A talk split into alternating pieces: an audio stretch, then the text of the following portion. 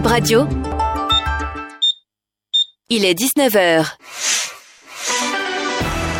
Bip Radio, le journal. Il est 18h en temps universel. Merci de nous revenir pour suivre l'information. Bonsoir à toutes et à tous. L'appel à un dialogue national se fait plus pressant dans le milieu politique et ce avant 2026. Joël Ataï Gadebe, politologue, tente de rendre accessible le terme. Et les Guépards juniors en quart de finale du mondial scolaire de football, ils affrontent en élimination directe demain la France.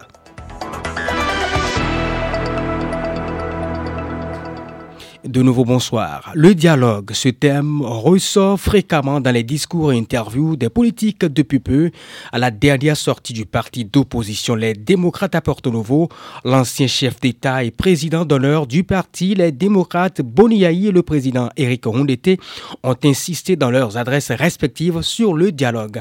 Ils se révèlent alors comme le seul gage pour la décrispation de l'atmosphère politique nationale.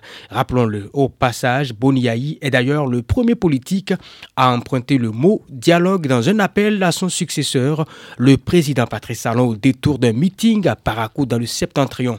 Le dialogue, pour quelle fin? Joël Ataï nous répond.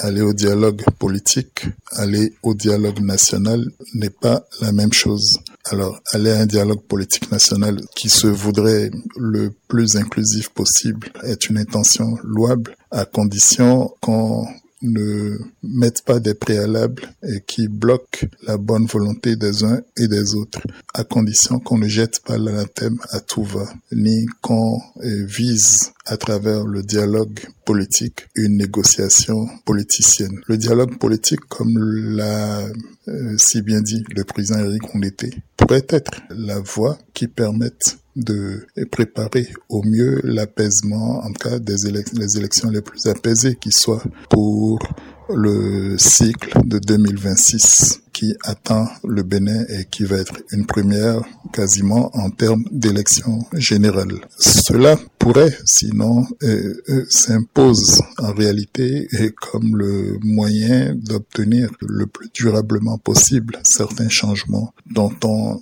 a pu faire le constat en toute connaissance de cause et de toute part, pour ne pas dire de manière consensuelle. Donc il n'y a que par le dialogue politique qu'on prépare certaines décisions qui engagent l'avenir d'une nation, l'avenir en tout cas d'un État.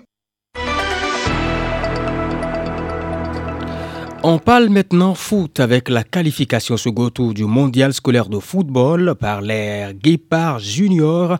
Les poulains du coach Séverin Danra ont battu ce mardi l'équipe d'Angleterre sur le score de 3 buts à 0 après une première mi-temps vierge. Rappelons que ce lundi déjà, les représentants béninois ont pris le déçu respectivement sur le Mexique 10 buts à 0 et le Maroc 2 buts à 1.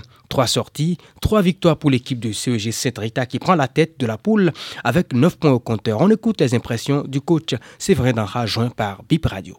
Oui, c'est vrai, gagner le Mexique 10 à 0 d'entrée du tournoi, ça donne encore une, autre source de motivation aux joueurs, beaucoup plus d'envie. Et après, le déroulement du match a été tellement bien que les jeunes, tout de suite, ça les a permis de rentrer dans la compétition. Et c'est ce qui est aujourd'hui la, la continuité et aussi le résultat de tout ce qu'on est en train de voir. Nous avons joué le Maroc, on a battu 2-1. Ensuite, l'Angleterre qu'on a joué aujourd'hui et qu'on a aussi battu 3-0. Là, on joue demain les quarts de finale parce que les matchs de poule, il fallait une équipe à poule pour aller directement au quart de finale. Et on finit en tête de notre poule, ce qui nous permet de nous qualifier. Et là, on rencontre demain le, premier de l'autre poule, qui est la France. On n'a pas à changer quoi que ce soit. On essaye d'être beaucoup plus concentré, peut-être essayer de se mettre moins en difficulté jouer le plus simplement possible là où il faut jouer simple et essayer de créer un peu là où il faut créer. Sinon, c'est le même état d'esprit. Rien, rien ne change, en avance. Mais là, nous partons pour les quarts de finale.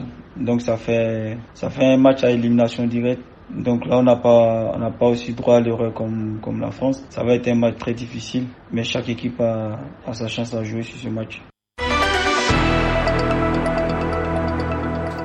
Foot toujours, Coton FC champion titre du Bénin connaît désormais son adversaire dans les phases préliminaires de la Ligue des champions africaine. Il s'agit de l'ASEC Mimosa de la Côte d'Ivoire.